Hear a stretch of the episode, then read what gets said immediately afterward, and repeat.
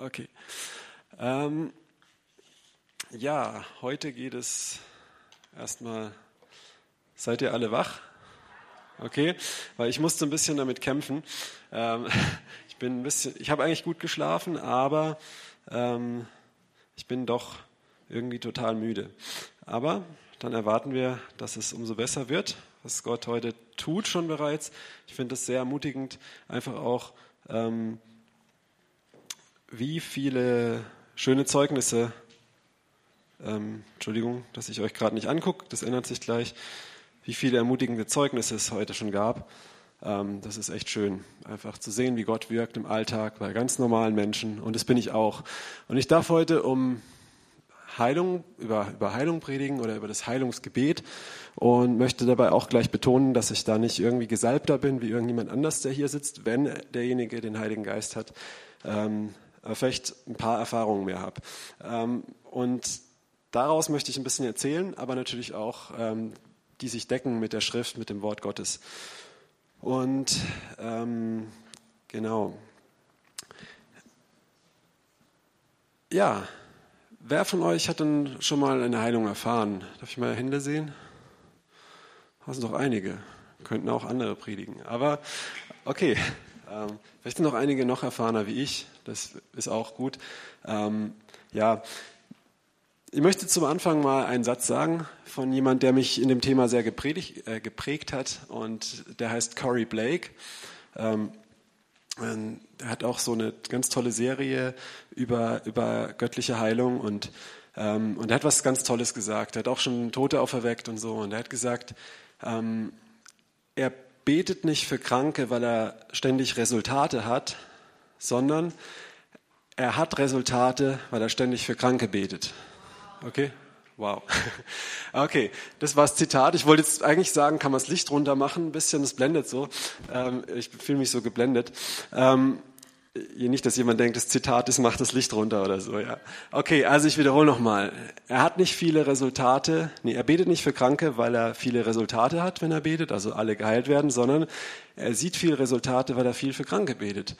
Und ähm, ja, so ist es bei mir auch. Ich habe mal angefangen, früher für Kranke zu beten ähm, und habe gar nicht erwartet, dass was passiert. Da habe ich sehr viel für Kranke gebetet und null Resultate gesehen oder so gut wie. Und irgendwann habe ich erwartet, dass Gott ja auch zu seinem Wort steht und auch heilt, weil er es gesagt hat, wenn wir das machen. Und dann sind auch immer mehr Heilungen passiert. Und manchmal krasse Sachen, manchmal nicht krasse. Und oft bete ich auch für Leute, auch ich noch. Und es scheint gar nichts zu passieren. Ja, erlebe ich auch immer wieder mal. Und ich habe das mal in der Ukraine gemacht, bei einer Evangelisation vor ein paar hundert Leuten gepredigt. Dann hatte ich ein Wort äh, mit einem Knie und sowas voll Spezifisches. Dann kam jemand vor, also auch wie das an das Knie gekommen ist. Und ich habe gebetet, es war versteift und gebetet und gebetet und es wurde nicht besser vor den 200 Leuten. Und ich habe ihnen gesagt, ihr werdet jetzt sehen, dass Gott euch erlösen kann, weil er auch den heilt. Und es ist nichts passiert. Und es war echt peinlich, aber egal. Ich habe weitergemacht, weil ähm, Glauben ist nicht ein Gefühl. Glauben ist nicht eine Stimmung, Glauben ist nicht eine Überzeugung in erster Linie, sondern Glauben ist für mich und auch wenn man die Übersetzung anguckt, eher Gehorsam und Vertrauen. Denn ähm, zum Beispiel im Galaterbrief, wenn es heißt, die Früchte des Heiligen Geistes, da wird manch, steht in manchen Übersetzungen Glauben und in manchen Treue. Und Treue hat auch mit Gehorsam zu tun, ja. Und das ist der erste Punkt. Ich möchte heute einen Schwerpunkt drauf legen auf das Gebet des Glaubens, was wir im Jakobus nachlesen, ähm, wenn es um Heilung geht und überhaupt über Glauben sprechen in Bezug auf Heilung und einfach ein paar Schlüssel teilen, die mir geholfen haben, mehr Resultate zu sehen. Aber ich möchte vorher noch vorgreifen und einen Bereich ähm, ansprechen, der nicht direkt mit Glauben, sondern eher mit schlichtem Gehorsam zu tun hat. Und zwar ähm, sagt Jesus zu seinen Jüngern sehr oft, predigt und heilt. Heilt und predigt, ja, in den Evangelien. Das heißt, ähm, das steht oft im Zusammenhang. Und wenn es möglich ist, kann mal, kannst du mal Markus 16, Vers 20 und Hebräer 2, Vers 3 und 4 an den Beamer schmeißen.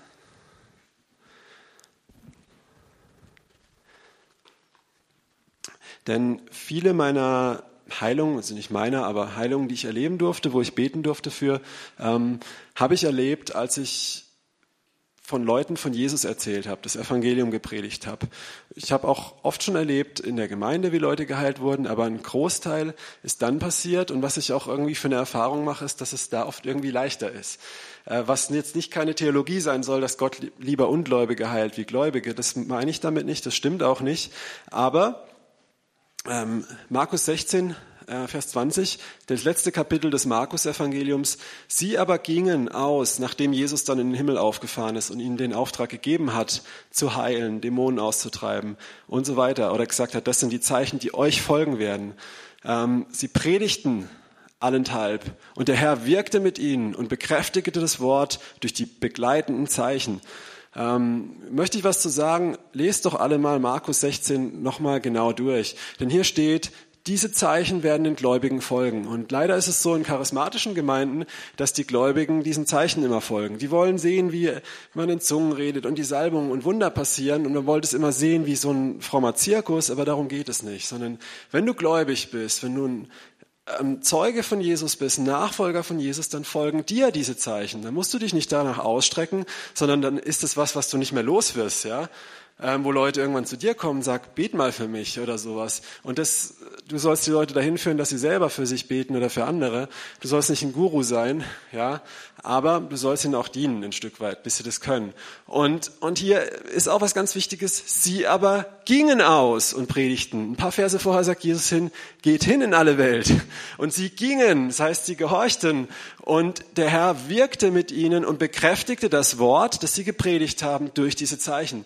Und das ist ein Schlüssel, der mir geholfen hat. Wenn ich jemanden, der nicht an Jesus glaubt, jemanden in meinem Umfeld, auf der Straße, wenn ich ihm das Evangelium predige und manchmal auch, wenn ich das nur vorhab und ich bete für ihn, dann erlebe ich ganz oft voll die Gnade einfach, dass selbst wenn mein Glaube jetzt nicht groß ist und die Person glaubt ja sowieso nicht, dass einfach bam, voll die Sachen passieren. Wir haben immer das Flüchtlingscafé und am Freitag war eine Frau da. Ich habe vor zwei, drei Wochen Zeugnis gegeben. Für die wurde gebetet. Ich habe für sie gebetet. Sie hatte Wasser im Knie und im Knöchel. Seit zwei Jahren, sie hat gesagt, geht nicht weg, war bei Arzt, operiert, äh, immer Schmerzen, immer Schmerzen. Ich habe kurz die Hand aufgelegt ähm, und es war sofort weg. Und vor zwei Wochen war sie da und es ist immer noch weg. Also es war nicht so Placebo-Effekt, wo so für fünf Minuten hält, sondern es ist geheilt. ja. Und ähm, Davor hat jemand anders gebetet, es ging erstmal nicht weg. Das hat natürlich meinen Glauben auch nicht groß gemacht, aber wir haben ihr von Jesus erzählt. Sie ist Muslima gewesen. Wir haben ihr von Jesus erzählt und Gott bestätigt sein Wort mit Zeichen und Wundern. Und das ist ein Schlüssel. Wenn du gehorsam bist, wenn du sein Wort weitergibst, wenn du sein Zeuge bist, dann stellt er sich auch zu dir. Ist natürlich keine Zauberei, kein Patentrezept. Ich habe ja gerade von meinem Beispiel in der Ukraine erzählt. Kann ja, aber das sind Momente, wo Gott dich auch prüft. Machst du jetzt weiter, da bist du beleidigt auf Gott. Und viele Christen sind dann sehr schnell beleidigt auf Gott und hören auf. Und ähm, das ist genau das, was der Teufel möchte. Ähm, Hebräer 2, Vers 4 bis 3 bis 4. Kannst du den auch noch kurz dran? Wenn nicht, rezitiere ich ihn eben mal schnell. Da steht im Prinzip dasselbe, dass Gott ähm, sein Wort bestätigt hat, einfach durch, genau, wie wollen wir entfliehen, wenn wir so ein großes Heil versäumen, welches zuerst durch den Herrn gepredigt wurde und dann von denen, die ihn gehört hatten, uns bestätigt worden ist, also den Aposteln. Und Gott gab sein Zeugnis dazu ähm, mit Zeichen, Wundern, mancherlei Kraftwirkungen und Austeilung des Heiligen Geistes nach seinem Willen. Hier lesen wir dasselbe, dass Gott ähm, sein Wort, wenn es gepredigt wird, bestätigt damit. Und das ist eine Verheißung. Und dafür braucht es meinem Verständnis nach Minimum an Glauben, sondern eher einfach den Gehorsamsschritt zu sagen, okay, ich bete jetzt einfach und ich, ähm, und ich tue jetzt das, was er gesagt hat und Gott bestätigt das. Und da kommen wir auch hin, weil das ist eigentlich Glauben. Wir haben hier im Westen ein total verdrehtes, lachhaftes Verständnis von Glauben, das überhaupt nichts mit Glauben zu tun hat. Und dann sagen wir immer, ich habe doch geglaubt und es ist nichts passiert. Und ich sage jetzt auch mit Vorsicht, weil ich weiß nicht, wahrscheinlich sitzen jetzt auch hier Leute, da hören sich diese Predigt später an, die tatsächlich Krebs im Endstadium haben oder eine Krankheit, wo sie seit Jahren leiden und dafür beten. Und ich möchte jetzt nicht dich damit vor den Kopf stoßen und sagen, haha, du hast ja keinen Glauben oder sowas. Das ist wirklich nicht meine Intention. Aber ich habe auch Sachen, wo ich jahrelang für bete und selber keine Durchbrüche bisher so erlebt habe. Ich habe auch ganz schwere Niederlagen erlebt. Ähm, ich möchte es wirklich einfach nochmal klarstellen, das ist nicht meine Intention, jemanden vor den Kopf zu stoßen oder jetzt hier so ähm, Witze darüber zu machen. Aber ich möchte dich ermutigen, ähm, auch aus, aus einem gewissen, aus einer Verletzung, aus dem Selbstmitleid rauszukommen und vielleicht, auch wenn es schmerzhaft ist, äh, zu erkennen, dass es doch auch vielleicht, dass dein Glaube vielleicht noch nicht da ist, wo er sein sollte. Und es ist nicht jetzt deine Schuld, sondern aber du hast jetzt die Entscheidung zu sagen, ja, ich habe doch alles richtig gemacht und das verletzt mich jetzt, oder zu sagen, okay, ich lasse es an mich ran und ich ändere meine Gesinnung. Das ist eigentlich, was das Wort Buße bedeutet. Und geh weiter und kommst vielleicht zu dem Durchbruch, den du dir wünschst. Okay? Das wollte ich einfach nochmal klarstellen. Gut. Das möchte ich einfach noch, ich habe dir ein Video gegeben. Kannst du das mal kurz abspielen? Das war, wo ich draußen war. Ähm, also du kannst schon mal vorbereiten. Ähm, oder, nee, spiel mal einfach mal ab. Ähm, so lange rede ich noch, bis es läuft. Ah, genau. Wir sind hier gerade begegnet. Magst du mal kurz erzählen, was passiert ist? Oh ja, er hat meine Schmerzen geheilt. Also war schon ein bisschen komisch und so, aber es tut nicht mehr weh. Also Sag mal, was, was hattest du? Zeig mal den Verband. ich hatte Schiene wegen Sehnenseidenentzündung und er hat das angefasst und dann war es weg, die Schmerzen. Das war nicht ich, Jesus hat dich Genau, geheilt, ne? genau. Und das hast du so noch nicht erlebt. Nee, Ähm, aber Jesus liebt dich und deswegen hat er dich berührt und es geschenkt. Manuel, Ja. voll cool. Ja. High five. oh, so. So rum, ja. Gut. Okay. Ja, ich habe es jetzt nicht rausgeschnitten mit der Zigarette, ist so. Ähm, ja, äh, ähm, okay. Der, der stand so da, ihr habt die Tätowierung gesehen und da waren noch ein paar Leute dabei und ich habe ihn gesehen und sehe so den Verband und sehe ihn und der sah da noch nicht so ganz nett aus wie jetzt im Video gerade, sondern er hat, äh, ich dachte, wenn ich den anspreche, vielleicht haut er mir ein paar auf die Nase, aber ich habe ihn angesprochen und habe gesagt, okay, ähm, Entschuldigung, ich glaube an Gott, ich sehe, du hast einen Verband, darf ich für dich beten, ich erlebe immer wieder Heilung und nicht immer, aber das braucht man auch nicht betonen, ich habe es einfach so gesagt, habe kurz in Jesu Namen Schmerzen geh sei geheilt und es war eine Sehenscheidenentzündung, ähm, das kann wochenlang gehen und er hat sich krank schreiben lassen deswegen, hatte seit drei Tagen totale Schmerzen und ihr habt den Verband gesehen, er hat den abgenommen, konnte alles wieder bewegen. Wir haben dann noch eine halbe Stunde ungefähr oder so ihm und seinen Freunden das Evangelium verkündigt und ähm, die ganze Zeit, er konnte es voll bewegen, voll belasten und so. Und ja, hier waren es zwei Sachen. Ähm, es war einfach der Gehorsamsschritt, auf ihn zuzugehen und das ist eigentlich schon Glauben, ja. Ähm, nicht wie du dich gerade fühlst oder ob du irgendeinen Zweifel spürst oder so, sondern dass du einfach den Schritt machst. Und ähm, das Zweite war einfach auch, ähm, ja, nee, gab es kein Zweites. Das war's. Einfach auf mich zuzugehen, das zu machen und gut ist. Ja, jetzt möchte ich weitergehen zum Thema Glauben. Was ist denn Glauben überhaupt und warum ist es wichtig? Ähm, es gibt Leute, die sagen immer wieder, also für die ist es, wie ich es gerade erwähnt habe, ein sehr rotes Tuch, wenn man sagt, wenn Heilungen passieren oder nicht passieren, liegt es einzig und allein an dem am Glauben. Weil viele Leute, für die heißt es dann, ähm, ja, dann habe ich nicht genug geglaubt, dann bin ich ein schlechter Christ, dann liebt Gott mich nicht, dann bin ich schuld, wenn ich jetzt sterbe oder der andere stirbt oder mein geliebter Angehöriger und ich weiß, wovon ich rede. Ähm, ich möchte es nicht so salopp sagen, aber das ist ein sehr heikles Thema. Aber leider würde ich gern was anderes sagen, was nicht so weh tut manchmal, aber wir glauben doch alle an die Bibel, oder?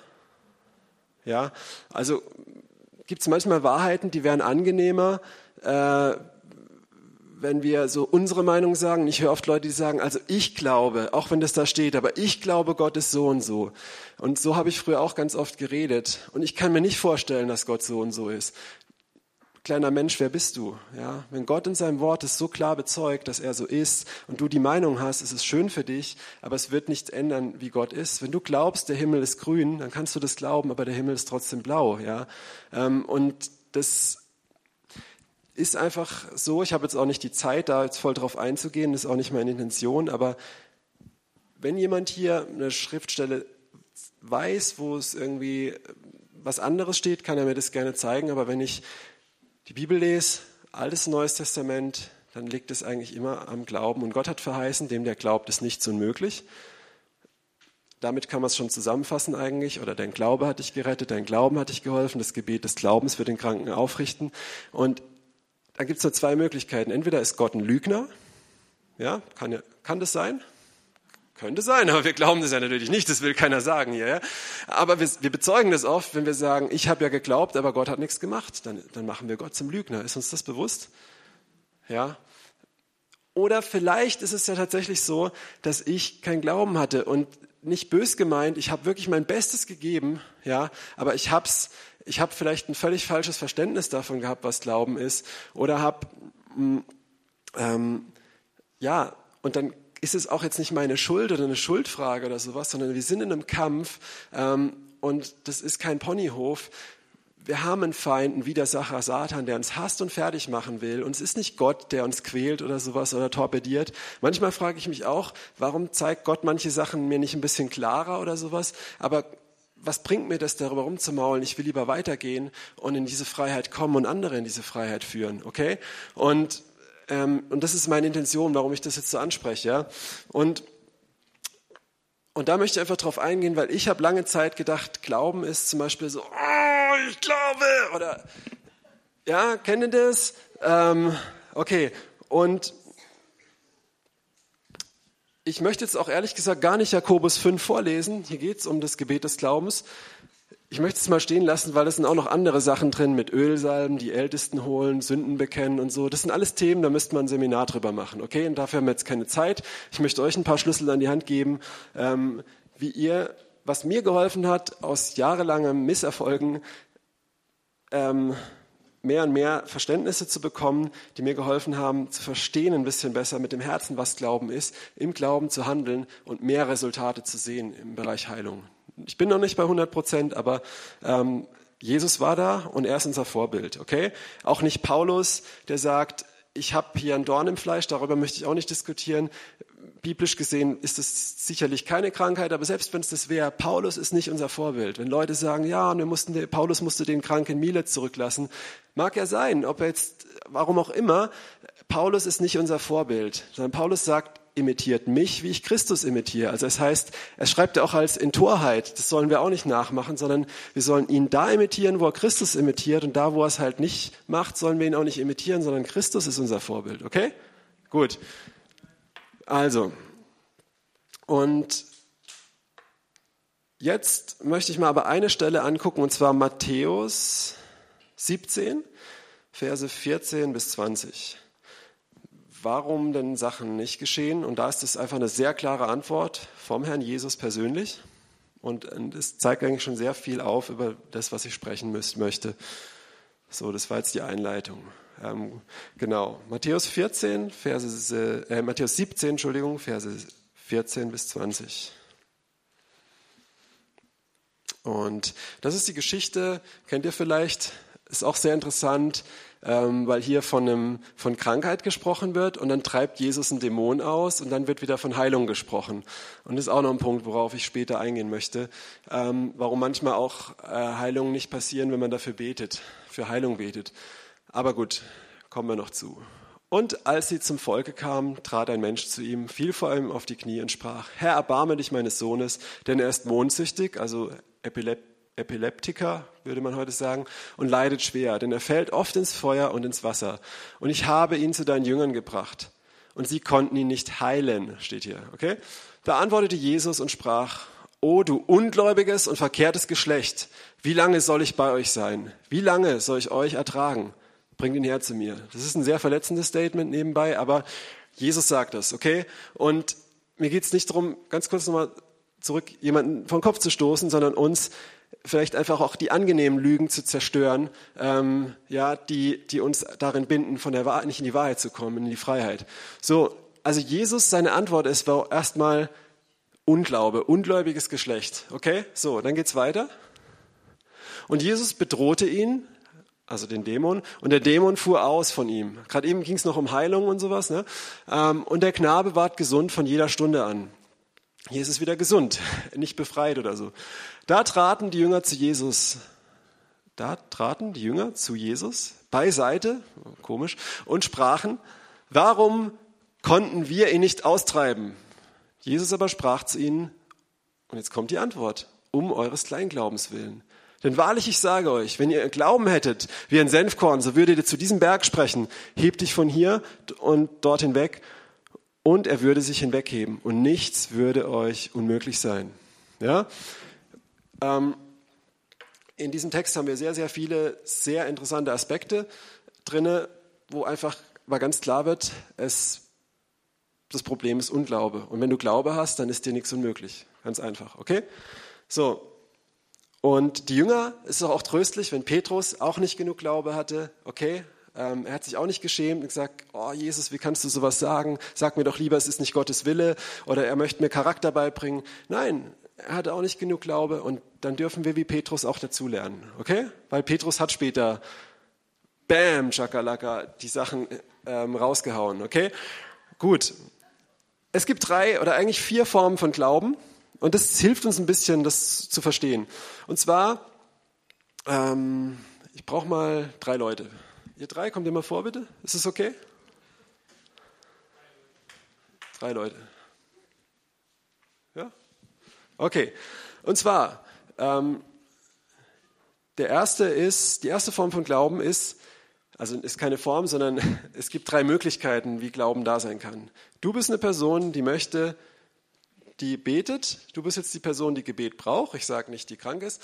Und du bist der Freund von dieser Person. So. Oder Bekannter oder was auch immer, Bruder, Vater, was auch immer. So. Und die erste Person sollte Glauben haben. Ja? Also, das heißt, wenn ich jetzt, wenn, wenn ich jetzt also die erste, es gibt die Möglichkeit, dass die erste Person Glaube hat. Okay? Ja, die Person, die betet. Und das ist wichtig, weil wenn ich für jemand bete und es passiert nichts, dann zu sagen, ha, du hattest keinen Glaube, bist ein schlechter Christ. Und das ist nämlich das, was die Leute verletzt. Das ist falsch, weil zuerst liegt die Verantwortung bei dieser Person. Okay? Warum? Nein. Ähm, eigentlich wollte ich mich dafür nehmen, aber jetzt habe ich drei gesagt, ist okay. Ja. Also versteht ihr, worauf ich hinaus will? Die erste Verantwortung hat die Person, die betet. Die muss Glauben haben. Irgendjemand in der ganzen Geschichte muss Glauben haben. Und das ist, sieht man in der Bibel oft bei Jesus. Ähm, Jesus hat, hat einen, zum Beispiel toten Jungen auferweckt äh, bei der Beerdigung. Und dieser tote Junge, hatte der Glaube? Nee, hätte man dem vorwerfen können, dass er keinen Glaube hat? Ja, aber war egal, weil Jesus hatte Glauben und er hat ihn auferweckt, okay? So, Manchmal ist es aber auch so, dass die Person, die betet, nicht mal unbedingt Glauben hat, sondern die Person, die Gebet empfängt. So. Und ein Beispiel in der Bibel, da gibt es viele Beispiele, selbst auch ähm, im Alten Testament, aber ich möchte mal das eine wählen von der Frau, die Jesu Gewand angefasst hat. Ihr kennt alle die Geschichte. Und eine Kraft wich von ihm, Blutfluss, und er sagt zu ihr, was sagt er zu der Frau am Ende? Dein Glaube hat dich geheilt. Danke. Dein Glaube hat dich geheilt. Jesus wusste nichts davon. Er hätte auch Glauben gehabt. Aber in dem Moment hat er, obwohl er allwissend ist, er hat gemerkt, dass Kraft von ihm geht. Aber es war in dem Moment, darf ich mal behaupten, der Glaube der Frau, der sie gerettet. Das ist ja auch, was Jesus sagt. So. Und das ist manchmal auch, was ich erlebe. Wenn ich für Leute bete, auf der Straße oder auch in der Gemeinde oder so. Ein anderes Beispiel ist in der Apostelgeschichte. Paulus predigt, ähm, Kapitel 15, glaube ich, er predigt wo und da sitzt ein Gelähmter und er sieht, dass dieser Gelähmte Glauben hat, dass ihm geholfen werden kann. Und er geht zu ihm hin und richtet ihn auf.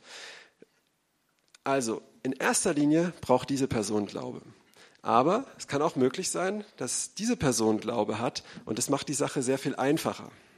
Wenn diese Person aber keinen Glaube hat, darf diese Person nicht sagen, also die, die betet, ha, es ist deine Schuld, sondern die Verantwortung liegt immer hier. Aber es kann sehr hilfreich sein, wenn diese Person auch Glauben hat oder vielleicht nur Glauben hat. Manchmal hat diese Person sogar keinen Glauben, wie im Fall von, ich sage jetzt mal, Jesus hatte Glauben, aber Entschuldigung, er hat es in dem Moment nicht angewendet und der, Person, der Glauben dieser Person reicht aus. Zum Beispiel jemand kommt und sagt, bitte, bitte, bitte, bitte für mich und du denkst, oh nein, oh nein, oh nein, dann, dann entspann einfach mal und denk, okay, die Person hat ja gerade Glaube, dann bete ich einfach mal und mach das.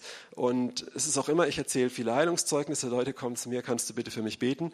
Ich habe auch immer wieder Zweifel und Schiss, aber ich denke dann auch gut, wenn die Person die Erwartung an mich hat, dann bete ich mal für die, weil die haben dann ja wahrscheinlich Glauben und oft passiert dann da auch was, auch wenn ich es gerade nicht habe. Und es gibt noch eine dritte Möglichkeit, ähm, dass diese beiden vielleicht gerade nicht so einen Glauben haben oder haben, egal, aber die haben noch einen dritten. Und derjenige hat Glauben und derjenige möchte das unbedingt und er glaubt. Und das sehen wir in der Bibel, wo das Dach abgedeckt wird und die Freunde den Gelähmten runterlassen. Ja? Und Jesus sieht ihren Glauben und heilt den Mann, vergibt ihm noch seine Sünden und ähm, ja. Und das erlebe ich auch oft, ähm, dass Leute gar kein Gebet wollen, aber der Kumpel neben dran sagt, komm, mach das, mach das, das klappt oder so. Oder wurde schon geheilt, komm, mach das auch, mach das auch, ich bete und bam. Ja, ähm, ist auch noch ganz hilfreich manchmal. Okay? Und jetzt gibt es noch eine vierte Möglichkeit, was ich eigentlich schon angeschnitten habe. Es ist natürlich sehr hilfreich, wenn zwei oder drei, sagt die Bibel, sich in einer Sache eins sind, übereinkommen, dann wird Gott es erhören. Kennt ihr die Stelle? Ja? Okay, danke. Dürft ihr euch setzen? Applaus für die drei. Hätte ich vielleicht keine Probanden gehabt, hätte ich es vielleicht strukturierter erklärt, weil ich habe das das erste Mal mit äh, so bei, ähm, Leuten, die vorkamen, erklärt. Aber ähm, macht Sinn, oder? Das sagt übrigens Jesus in Matthäus 18, Vers 19. Wenn zwei Personen sich eins sind oder drei in meinem Namen, werde ich sie erhören. Und das ist das Prinzip, das hier passieren kann. Und so kann es sein, dass manchmal jemand für drei Leute im Rollstuhl betet. Der erste wird geheilt, der zweite wird geheilt, der dritte wird nicht geheilt. Ähm, weil vielleicht die Rollstuhlfahrer Glauben hatten und nicht der, der gebetet hat. Na? Oder es kann, aber in der Regel sollte der, der betet den Glauben haben. Und es ist von Vorteil, wenn die anderen auch mitglauben und man sich eins macht im Glauben. Bam, das hat Power. Und ich muss bekennen, ich bin noch nicht da, wo Jesus ist. Ich möchte dahin kommen. Und dann ist es auch manchmal ermutigend, wenn man sieht, da ist eine Krücke. Im Prinzip, der andere hat auch Glaube. Ich mache mich jetzt mit dem eins. Dann wird es oft leichter. Okay? Gut. Jetzt gibt es noch das Problem Unglaube. Kennen auch manche die Stellen, Jesus konnte in seinem Heimatdorf nicht so viel tun, weil wegen ihres Unglaubens. Ähm, da möchte ich jetzt nicht so arg drauf eingehen, aber ich möchte kurz Römer 3, Vers 3 äh, lesen. Unglaube hebt nicht Gottes Treue auf, steht da so ungefähr. Ja. Könnt es nachlesen, Römer 3, Vers 3. Unglaube kann hindern, es kann ein Problem sein, aber letztendlich sollte das nicht eine Entschuldigung sein. Ja? Denn Jesus hat auch in seinem Heimatdorf einige Kranke geheilt. Und was ich oft erlebe, ist zum Beispiel, wenn ich auf der Straße Leute anspreche, die sagen, ach, lass mich in Ruhe, ich glaube nicht an den Mist. Kann ich dann für sie beten? Nein, weil sie weiterlaufen und sie wollen in Ruhe gelassen werden. Ich will die ja nicht belästigen und befummeln oder sowas. Ja? Also ähm, ist ihr Unglaube im Weg, dass, dass sie geheilt werden. Aber nicht, weil Gott sie nicht heilen kann, sondern weil sie es nicht wollen, weil sie nicht, nicht, nicht für sich beten lassen. Und wenn ich nicht so einen starken Glauben habe oder gar keinen Glauben habe, denn Jesus sagt ja, wenn dein Glaube ist wie ein Senfkorn, sollte das ausreichen, ähm, in dieser Situation, muss man auch gucken, man kann nicht sagen, ich habe gar keinen Glaube, weil dann wäre ich nicht gerettet, aber Vielleicht habe ich in der Situation Glaube, wenn jemand mit Rückenschmerzen vor mir steht, aber nicht, wenn jemand im Rollstuhl oder mit einem Bein vor mir steht. Da habe ich in der Situation keinen Glauben. Und da kann es hilfreich sein, wenn die andere Person Glauben hat. Kenne ich ein Zeugnis von jemandem, da ist das Bein rausgewachsen, weil der Typ, der gebetet hatte, hatte gar keinen Glauben. Es waren sogar zwei Beine. Aber der andere, der hatte Glauben, weil Gott ihm einen Traum vorher gegeben hat. So, aber wir waren bei Unglaube. Ich habe, glaube ich, ein bisschen meinen Faden verloren. Ähm, wenn, ich, wenn ich in einer Situation gar keinen Glaube habe und der andere hat Unglaube, macht es natürlich wieder schwieriger. Wenn ich aber Glauben habe und der andere hat Unglaube, sollte das kein Problem sein. Ich glaube, ihr kommt euch gerade vor wie im Hütchenspiel, oder? so diese Möglichkeit. Glaube, Unglaube, erster, zweiter, dritter. Aber das Prinzip ist klar, ich möchte da gar nicht so genau drauf eingehen. Was ich sagen möchte ist, ich habe es auch erlebt oft, dass Leute kamen und sagen auf der Straße, hey, ich glaube da gar nicht dran oder so. Ich habe aber wirklich voll den Glauben gehabt und ich gesagt, warte ab, gib mir deine Hand. Ich gebetet und wo sind die Knieschmerzen jetzt und kannst du deinen Rücken wieder bewegen? Und so, äh, bam. Und erstens, ich war Gottes Wort gehorsam. Zweitens, und Gehorsam ist Glaube. Zweitens, ich habe gewusst, Gott ist treu und da ist dem sein Unglaube nicht im Weg. Das heißt, es ist auch falsch, wenn jemand zu dir kommt und sagt, es ist nichts passiert, weil du Unglauben hattest. Dann kannst du sagen, ja, und du hattest keinen Glauben, sonst wärst du nämlich nicht im Wege. Ne? Okay, yeah. gut. Und jetzt wird es praktisch, also noch nicht ganz, ähm, aber praktischer, zur An also ein paar Richtlinien zur Anwendung. Ähm, ich erhebe jetzt keinen Anspruch auf Vollständigkeit, das sind einfach ein paar Schlüssel, die mir geholfen haben, einfach mehr Durchbrüche zu sehen. Und ich bin auch noch auf dem Weg. Ich sehe auch noch nicht jeden geheilt, aber ich ähm, möchte mehr und mehr dahin kommen, weil Jesus da ist. So, ähm, was ich jetzt euch an die Hand gebe, sind keine magischen Formeln. Das heißt, wenn ich jetzt genauso mache, was Simon gesagt hat, dann wird Teilung passieren, sondern es sind Prinzipien und mir geht es um das Prinzip dahinter, nicht hinter die Art, was ich jetzt, wie ich jetzt spreche oder wie lang oder wie kurz, sondern um die Herzenshaltung dahinter. Okay? Bitte nehmt das jetzt mit. Okay, erstes Prinzip. Exodus 14, Vers 16. Du kannst es an den Beamer schmeißen, musst du aber nicht.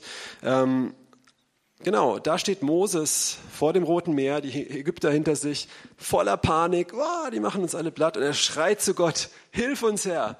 Und was ist Gottes Antwort? Steht in zweiter, genau. Du aber hebe deinen Stab auf und strecke deine Hand über das Meer und zerteile es. Also spricht Gott zu Moses dass die Kinder Israel mitten durch das Meer auf dem Trockenen gehen. Ja, also Moses möchte ein Stoßgebet schicken und Gott sagt, was machst du? Ich habe dir einen Stab gegeben, der steht für Autorität, gebrauch den gefälligst. Ja? Ähm, und ich habe mal jemanden predigen hören, der hat gesagt, wenn du nicht betest, sondern gebietest, so nach dem Motto, dann passiert Heilung. Gucke ich in die Evangelien, die Jünger haben immer geboten, die haben nie gesagt, bitte lieber Vater, mach, sondern ihnen geboten, mache ich auch, aber ist nichts passiert. Ja, weil es keine Zauberformel ist, sondern du brauchst Glauben. Ich meine jetzt nur, ich möchte euch mal zwei Beispiele geben. Wenn jetzt hier einer sitzt und sagt, äh, also jemand ist krank, ja, ich möchte jetzt nicht niemand von euch, so, das wäre jetzt die kranke Person. Bitte, lieber Vater, wenn du doch möchtest und das dein Wille ist, weil du ihn doch so sehr liebst und er doch so eine gute Person ist, was nicht stimmt, ähm, dann würdest du ihn vielleicht bitte heilen? Ja, das zeigt doch ein bisschen, was im Herzen von der Person ist. Oder wenn ich sage, weil ich weiß, dass mein Gott mir Vollmacht gegeben hat und gesagt hat, heilt die Kranken. Natürlich bin ich das nicht, der die heilende Kraft hat, aber ich soll im Namen Jesu heilen. Und ich sage, und in Jesu Namen, sei gesund. Da spiegelt das doch eher meine Herzenshaltung wieder, ja, dass ich einen Glauben habe, dass Gott mich erhört, dass ich nicht mal darum bitten muss, sondern dass das sein Wille ist und ich den nur aussprechen muss, okay? Ähm, so, muss ich aber auch dazu sagen, ich habe es auch schon erlebt, ich habe auch schon Gott gebittet, ja, aber ich habe es mit Glauben getan und darauf kommen wir jetzt im nächsten Punkt. Ähm, und Gott hat auch Heilung geschenkt. Zum Beispiel gestern Abend habe ich mit meiner Frau gebetet und sie hatte Gelenkschmerzen die letzten Tage und da habe ich geboten, da ist erstmal nichts passiert, Gesundheit in Jesu Namen. Und ähm, dann habe ich gestern Abend gebetet und habe gesagt, Herr, und wir erwarten, dass das morgen weg ist oder gut ist. Ich habe jetzt nicht geboten, ich habe gebetet und es erwartet und sie hat heute Morgen gesagt, hey, das ist echt viel besser. Ja? Und wichtig ist der Glaube, nicht die Formel. Aber manchmal kann das, was wir sagen, was aus dem Mund kommt, das, wovon das Herz voll ist, geht der Mund über. Ja? Und es geht mir hier um Herzenshaltung und vielleicht Schlüssel, wo wir erkennen, von den Sachen, wo wir immer wieder sagen, dass da was in unserem Herzen nicht stimmt, ja, an Gottesbild, an Haltung oder so. Okay, also Autorität anwenden, bam, gebieten. Zweiter Schlüssel. Kannst du bitte Markus 11, Vers 23 und 24 an die Tafel, äh, an, sorry, an, an den Beamer schmeißen? Ähm, das ist, da redet Jesus mit seinen Jüngern über Glauben. Und er redet einmal über das Sprechen, das Gebieten und einmal auch über das Gebet. Und das ist, finde ich, jetzt eine der wichtigsten Bibelstellen hier in diesem Thema. Denn wahrlich, ich sage euch, wenn jemand zu diesem Berge spräche, nicht, nicht bittet, sondern spräche, hebe dich und wirf dich ins Meer. Und jetzt kommt was ganz, ganz Wichtiges, was ich immer überlesen habe. Weil wenn du jetzt hier auf eine magische Formel achtest, dann überliest du das, was jetzt kommt. Es geht nicht darum, dass du zum Berg sprichst, sondern jetzt kommt's. Und in seinem Herzen nicht zweifelte. Zweifel, wenn man das richtig übersetzt, das Wort heißt eigentlich ein geteiltes Herz zu haben. Jakobus sagt so, ein Zweifler, der braucht gar nicht Gott bitten, weil der ist wie eine Meereswoge, die so hin und her schwimmt, der braucht gar nicht erwarten, dass er was bekommt. Das heißt, wenn dein Herz geteilt ist, wenn du so denkst, ah, ich spreche das aus, aber wahrscheinlich, was mache ich, wenn doch nicht, dann ist da Zweifel. Ja, dann kannst du so viel gebieten, wie du willst. So. Und in seinem Herzen nicht zweifelte, sondern glaubt, dass das, was er sagt, geschieht. So wird es ihm zuteil werden. Und ich sage euch, alles, was ihr im Gebet verlangt, hier geht es jetzt um Bitten, glaubt, dass ihr es empfangen habt so wird es euch zuteil werden. Da möchte ich kurz ein Beispiel geben und demonstriere es auch gleich. Ähm, ich habe ich hab oft für Kranke gebetet und habe danach gesagt, okay, willst du es mal ausprobieren? Ähm, und habe gehofft, wenn sie es jetzt ausprobieren, dass sie sagen, hey, es hat geklappt. So, was impliziert das denn? Ausprobieren, hoffen, es hat geklappt. Was impliziert es? Unsicherheit, Zweifel, das, ich kann das auch sehr sicher darüber bringen. Hey, probier mal aus. Und klappt's. Ja, aber der Punkt ist der, Hoffnung ist kein Glauben. Und viele Leute sagen, ich habe doch geglaubt, aber sie haben gehofft. Und Gott hat sie enttäuscht und deswegen sind sie bitter. Habe ich auch schon oft, ja, muss ich bekennen. Aber Glauben ist, wie es hier heißt, eine Gewissheit, dass du es empfangen hast. Es ist kein Raumlassen der Möglichkeit, dass es nicht passieren wird, ähm, sondern Glauben. Ich habe, mache jetzt ein anderes Beispiel. Irgendwann angefangen, ich habe für Leute gebetet und habe gesagt, und hier geht es jetzt nicht darum, was ich gesagt habe, sondern was in meinem Herzen ist. Ich habe gesagt, gebetet, sagst so, und jetzt steht auf deinen Fuß. Jetzt wirst du, also jetzt siehst du den Unterschied.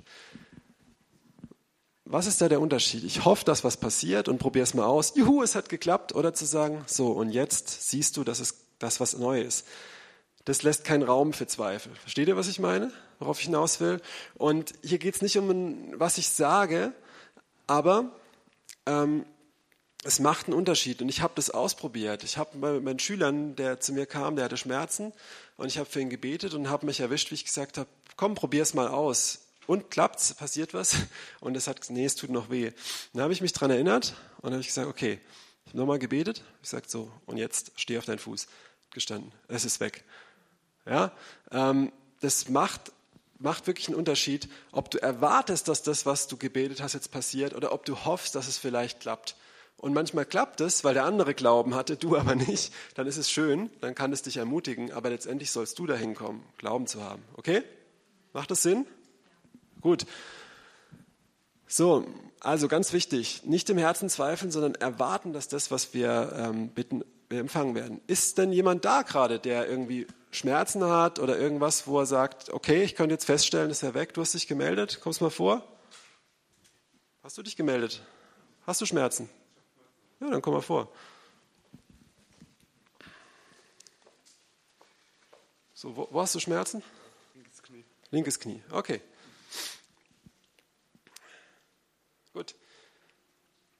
Ich werde jetzt dafür beten und dann bewegst du es. In Jesu Namen, jeder Schmerz weicht jetzt. Und jetzt trittst du auf.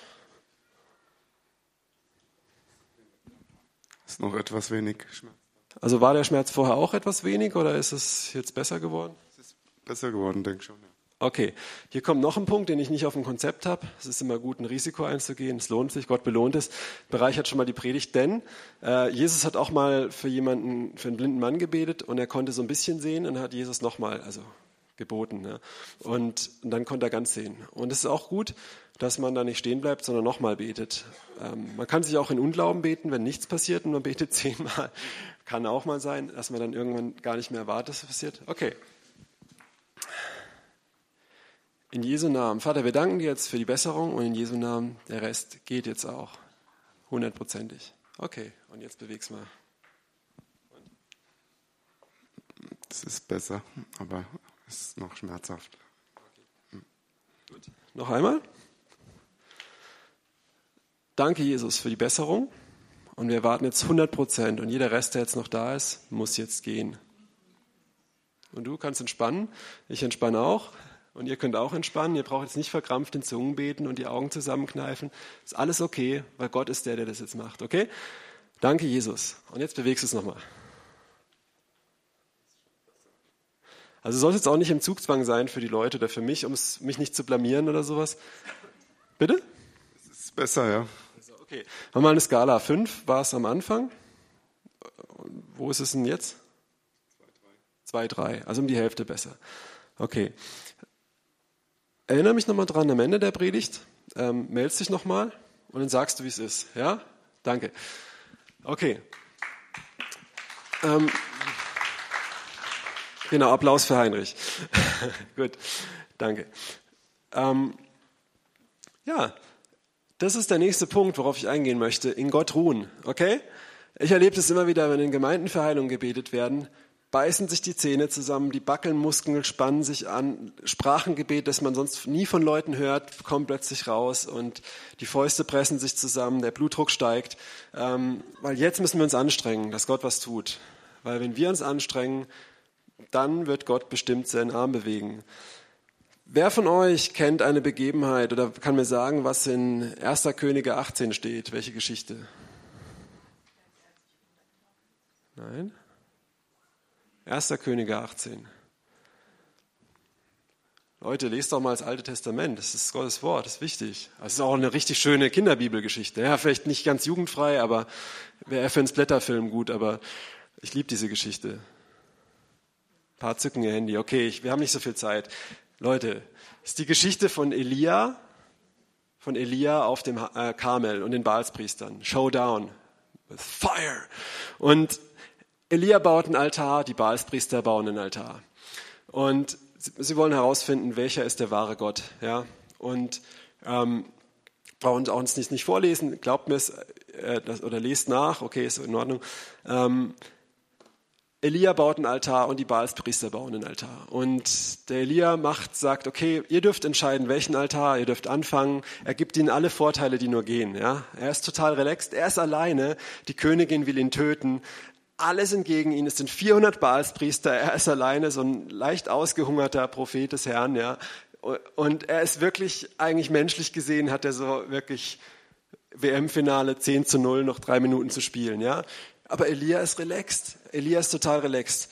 Und die Baalspriester, äh, was machen die? Die fangen an, Baal anzurufen. Es kommt kein Feuer.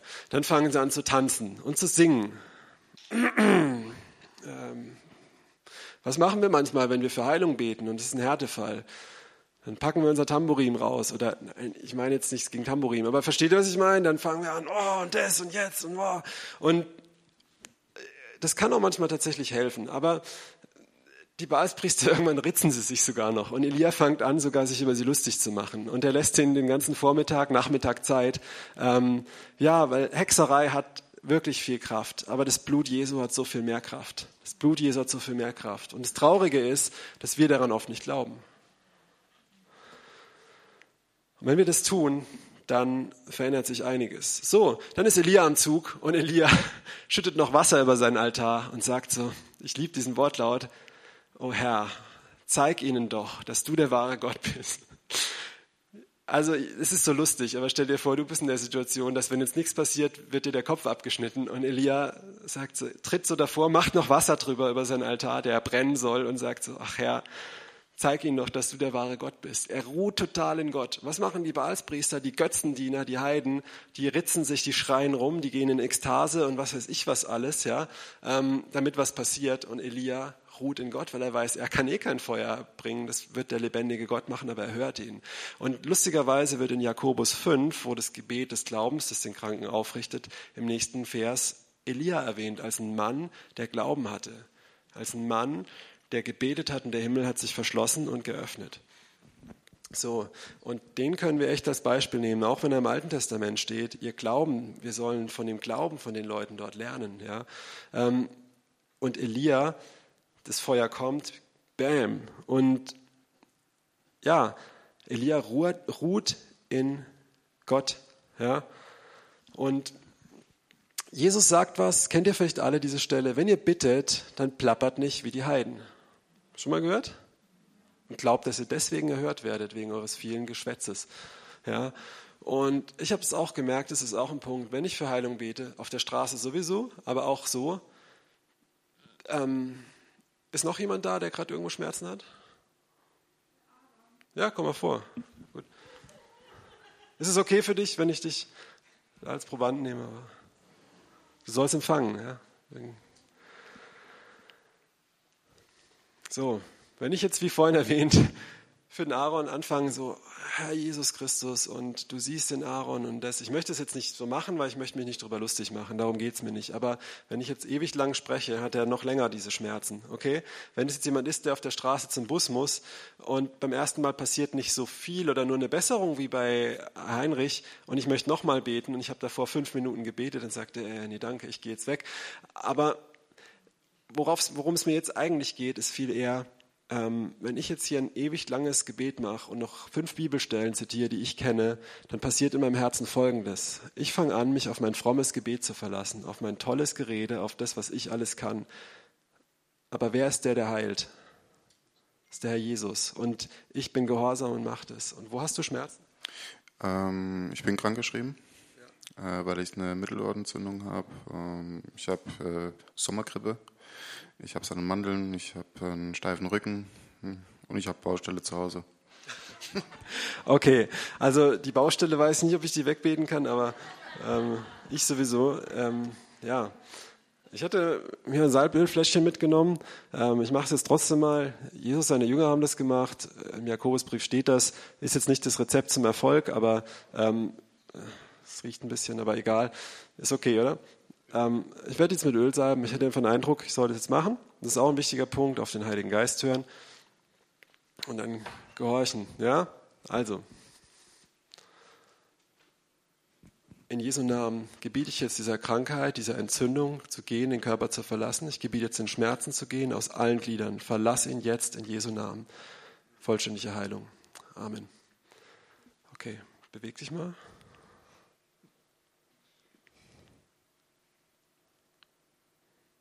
Es fühlt sich sehr viel schwerer an. Also ich, ich merke irgendwie, es ist, ich fühle mich 20 Kilo schwerer, merke ich. Also schwerer wie vorher. Schwerer wie vorher. Okay, so soll das natürlich nicht sein.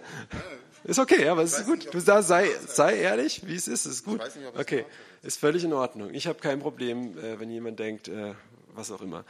Ich möchte dir helfen. Okay, ähm, in Jesu Namen gebiete ich jetzt dieser Macht, dass sie gehen muss. In Jesu Namen. Verlass ihn jetzt. Verlass seinen Körper jetzt. In Jesu Namen. Geh jetzt raus. Geh jetzt raus. Aus den Gliedern und allem. Schmerzen geht. Schwere geh jetzt. Und Virus, du gehst jetzt. Du verlässt ihn jetzt in Jesu Namen. Raus. Danke, Herr, für deine Herrlichkeit, für deine Kraft und dein Geist. Komm jetzt mit Heilung in Jesu Namen. Amen.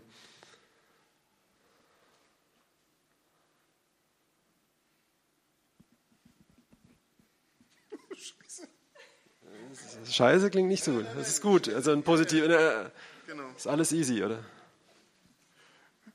Ich spüre rückenmäßig nichts mehr. Danke, Jesus. Mir ist schwindelig. Aber gut, das hat vielleicht was mit, mit der Mittelohrentzündung zu tun. Mir ist kochend warm. Aber ich spüre nichts mehr im Rücken. Danke, Simon. Danke, Jesus. Danke, Jesus. Ähm, ich muss noch weiter predigen, aber siehst du den, den blonden Mann da hinten, der bei der Anina sitzt? Ja. Kann, wenn du willst, kannst du noch mit ihm weiterbeten, kurz. Der macht das auch als. Aber danke, Herr Jesus. Danke, Jesus. Er liebt dich, wirklich. Du bist ihm wichtig, auch wo du gerade.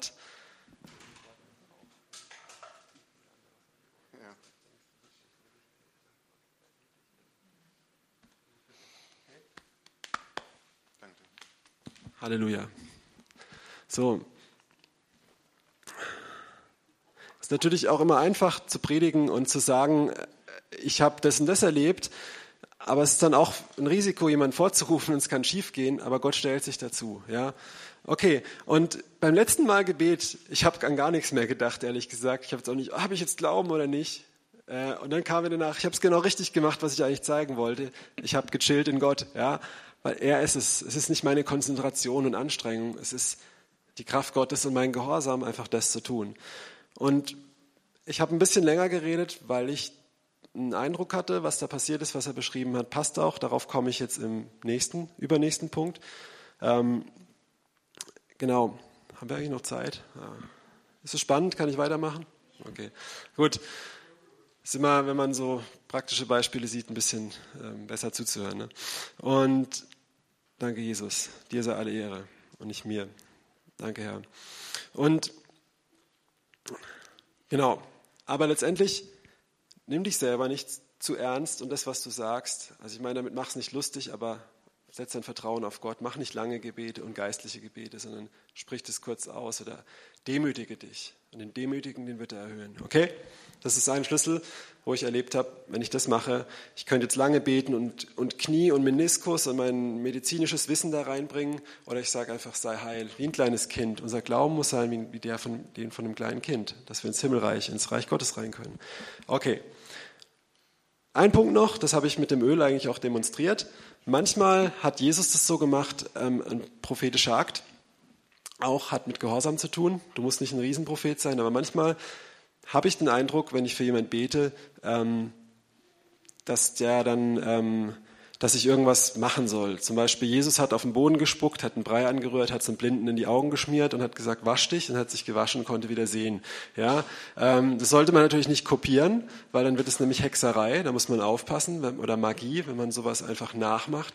Aber wenn der Heilige Geist zu dir spricht, ähm, und dir etwas zeigt, und beim, in diesem Fall war es jetzt, ähm, ihn zu ölen, ja, ähm, dann, dann gehorchst du das, machst einen Glaubensschritt. Ich hatte mal für einen Schüler gebetet, in der Schule, der hatte Bauchweh, ziemlich stark, und dann habe ich gesagt, sei geheilt. Dann habe ich gesagt, jetzt steh auf, das war der Eindruck, den ich hatte, dreh dich im Kreis und hüpf dreimal.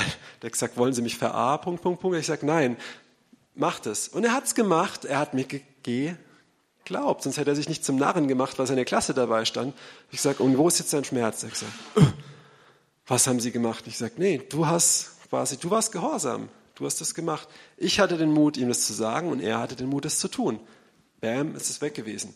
Ja, Glauben ist eigentlich ganz schlicht und einfach Gehorsam. Nicht irgendwas, was ich krampfhaft denke, nicht was, was ich weiß und schon gar nicht was, was ich fühle. Und muss man aber auch aufpassen, Gehorsam. Jesus sollte vom Tempel springen. Satan hat ihn versucht. Muss ich jetzt auch hinzufügen. Ja? Und wäre er vom Tempel gesprungen, wäre das ein Akt des Glaubens gewesen? Äh, wisst ihr, von was ich rede? Ihr guckt gerade zu Fragen. Er wurde von Satan versucht, spring vom Tempel runter, wenn du Gottes Sohn bist.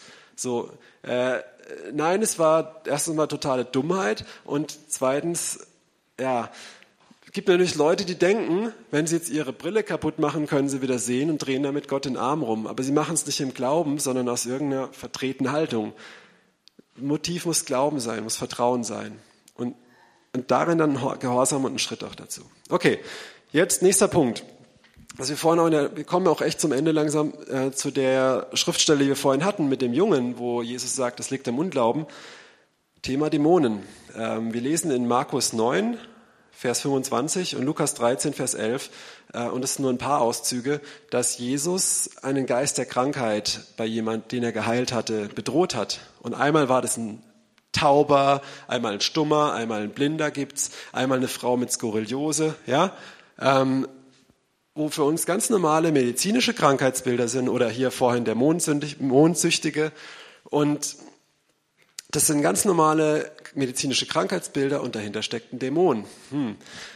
Sollte uns auch mal, zu, ja, egal, äh, dafür will es keine Zeit, aber Geist der Krankheit. Und manchmal betest du für Heilung und für Heilung und für Heilung, aber wenn ein Geist der Krankheit dahinter steht und ich wage zu behaupten, dass es öfters, wie wir es denken, dahinter steht, dann ist es vielleicht nicht dran, für Heilung zu beten, sondern wenn ein Einbrecher hier in dem Gebäude ist, der alles kaputt macht ständig und du fängst an, alles zu reparieren und der läuft weiter und macht wieder alles kaputt, dann bringt es das nichts. Dann musst du den Einbrecher fangen, den starken Mann binden, rausschmeißen und dann reparierst du und dann sprichst du Heilung aus. Okay? So. Ähm, macht Sinn, ja? Und Beispiel dazu, wie kann man das in der Praxis machen? Was sind oft Anzeichen für eine Geisterkrankheit? Das ist jetzt nicht aus der Bibel, das ist einfach erfahrungswert. Ich möchte daraus keine Theologie machen, aber es kann dem einen oder anderen helfen. Ich bete für jemand und er sagt, die Schmerzen sind weg, jetzt sind sie aber woanders. So, die wandern durch den Körper. Da bin ich mir ganz sicher, das ist ein Geist der Krankheit, dann bete ich nicht mehr für Heilung, dann gebiete ich dieser Macht zu gehen. Es wird schlimmer. Ähm, ich möchte vorsichtig sein, er hat gesagt, er hat jetzt fühlt plötzlich so eine Schwere und 20 Kilo. Und da habe ich gedacht, so sollte es nicht sein nach dem Gebet. Ich möchte es auch nicht sagen, aber ja, ich meine, ich habe geboten, dass diese Macht gehen muss. Und danach war, war eine Freiheit, Bewegungsfreiheit. Ich habe mal ein anderes Anzeichen ist, wenn Leute sagen, ja, ich weiß nicht, ich war schon bei so vielen Ärzten, keiner konnte herausfinden, was es war. Ja, ist auch manchmal ein Anzeichen dafür, da sind Schmerzen, aber kein Arzt kann das, kann natürlich auch sein, dass das schlecht, schlechte Ärzte sind, aber ähm, das ist, kann Anzeichen sein. Was mache ich dann? Ich habe oft schon für Leute für Heilung, Heilung, es wird nur bis zu 50 Prozent besser und geht nicht weg, geht nicht weg, geht nicht weg. War jetzt nicht wie bei dir, aber in anderen Fällen plötzlich sagen Leute, irgendwie kein Arzt weiß, was das ist. Und so. Manchmal kommt es und geht es. Dann habe ich gesagt, Geist der Krankheit, verlass diesen Körper. Äh, was hast du gemacht? Das ist ganz weg. Ganz einfach, ja. Ohne Manifestation, rausgeschmissen. Okay. Noch ein letzter Punkt, der uns, das ist wirklich der letzte, und dann bin ich fertig. Punktlandung. Ähm, wer von euch glaubt, dass er die Gabe der Heilung hat? Mal Hand hoch. Ja, ist eine gute Gemeinde, es sind viele, die sich strecken. Wer glaubt, dass er sie nicht hat? Hand hoch. Okay, ja. Ich möchte euch den zwei, die sich jetzt ehrlich waren und bei dem nicht gestreckt haben, weil es ist immer leichter, weil und die Hälfte hat sich enthalten. Also ich weiß nicht, was ihr dann denkt. Vielleicht wisst ihr es auch nicht, ist auch okay. Ähm, ich möchte euch einfach was Entspanntes zeigen. Ähm, Markus 5, äh, 16, Vers 15 bis 18. Brauchst du jetzt nicht unbedingt einen Beamer machen. Lest es selber nach. Jesus sagt da was ganz Tolles. Predigt das Evangelium, wer zum Glauben kommt und getauft wird, wird gerettet, wer nicht glaubt, wird verloren gehen und bla bla bla. Und das ist sehr wichtig, aber jetzt geht es mir um was anderes. Den Gläubigen werden diese Zeichen folgen. Kranken werden sie die Hände auflegen. Kommt so an fünfter Stelle. Als erstes kommt Dämonen austreiben. Ähm, so, ah, da steht's ja, genau. Ja. So, und wovon redet Jesus hier? Von, zu seinen zwölf Aposteln, diese Zeichen werden euch folgen? Ja, die sind ihnen gefolgt. Aber lasst es mal richtig lesen. Geht in die Welt, predigt das Evangelium der Schöpfung. Wer glaubt und getauft wird, soll gerettet werden. Diese Zeichen aber werden die, welche glauben, begleiten. Das heißt, Jesus spricht hier von diesen Leuten. Wer glaubt und getauft wird, frisch bekehrt ist, dem werden diese Zeichen folgen. Ja? Redet ihr, hier, redet ihr hier zu Hochbegabten? Nein, er spricht zu denen, die glauben und getauft werden. Okay? Kranken werden sie, okay, das kommt im nächsten Vers dann. Ähm, hier ist es mit dem Dämonen austreiben und im nächsten Vers, danke, Schlangen aufheben. Das, ähm, Paulus hat es gemacht.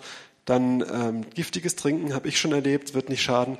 Kranken werden sie die Hände auflegen und sie werden sich wohlbefinden. Ja, das ist eine Verheißung. Gut. Also du brauchst nicht unbedingt die Gabe der Heilung. Und jetzt möchte ich die Gabe der Heilung mal richtig zerstören. Habe ich eigentlich schon in der Predigt über den Evangelisten gemacht. 1. Korinther 14, Vers 1 bis 13 wird es aufgeführt. Brauchst du auch nicht an Beamer machen. Ich möchte jetzt einfach nur mal kurz eine kleine Griechisch-Lektion erteilen. Das Wort für Gnadengabe oder Geistesgabe, was in unserer Bibel steht, da steht Charisma oder, ja. Und das bedeutet eigentlich Gnadenwirkung. Was ist der Unterschied zwischen einer Geistesgabe und einer Gnadenwirkung? Die Geistesgabe steht nirgends in der Bibel. Oder wenn dann an einer ganz anderen Stelle in einem ganz anderen Zusammenhang. Aber hier, wo es um Heilungen geht, Heilungen sind im Plural, da steht, also wenn da steht Geistesgabe, dann könnte man ja fälschlicherweise denken, es gibt manche Begabten, die das können. Wenn aber steht eine Gnadenwirkung, Jesus ist am Kreuz gestorben, er ist auferstanden, er hat den Heiligen Geist uns gegeben, das ist die Gnade, es ist die Salbung, es gibt keine Extrasalbung oder Zusatzsalbung, es gibt den Heiligen Geist, die Gnade, die Salbung. Und die Wirkung daraus ist, der Effekt, wie Jesus es seinen Jüngern gebietet, ist, dass seine Jünger auch diese Sachen machen können. Ja? Dass er uns die Gnade dafür gegeben hat, weil das nicht wir sind, das ist, weil er am Kreuz für uns gestorben ist. Und wenn wir seine Kinder sind, wenn wir Buße getan haben, umgekehrt sind, zum Taufen lassen, den Heiligen Geist empfangen, von neuem geboren sind, dann haben wir dieses, diese Gnade. Manchmal auch schon vorher, sollten trotzdem auch umkehren, diese Sachen tun, aber ähm, weil sonst bringt es uns gar nichts. Okay, ist es eine Ermutigung für einige hier? Natürlich gibt es Leute, die da sehr stark drin sind, meistens aber eher durch Erfahrung und nicht durch eine besondere Begabung. Und es gibt natürlich Leute, äh, erlebt man auch, alles, was die anfassen, wird irgendwie geheilt. Kann auch sein. Das schließt aber nicht aus, dass, weil du nicht so einer bist, dass du diese Gabe nicht hast und niemand heilen kannst im Namen Jesu. Und das wollte ich damit sagen, okay? Also seid ermutigt, wenn ihr darin nicht stark seid, streckt euch danach aus. Denn Paulus sagt im ähm, 1. Korinther 14, Vers 1, trachtet aber nach den Geistesgaben, streckt euch danach aus oder strebt danach, nicht trachtet, strebt danach. Das heißt, es ist für alle zugänglich. Okay, Praxis demonstrieren habe ich schon gemacht. Damit bin ich jetzt pünktlich, fast pünktlich fertig. Ich danke euch für eure Aufmerksamkeit. Es war sicherlich ein bisschen viel. Hört es euch nochmal an vielleicht, lest die Schriftstellen nochmal nach. Und ähm, genau. Und dein Knie? Was macht dein Knie? Jetzt oder? Ist noch da, ne? Okay. Okay. Es ist besser geblieben. Ne? Okay, gut. Beten wir gleich nochmal, aber jetzt mache ich mal hier mit der Predigt einen Punkt. Ne?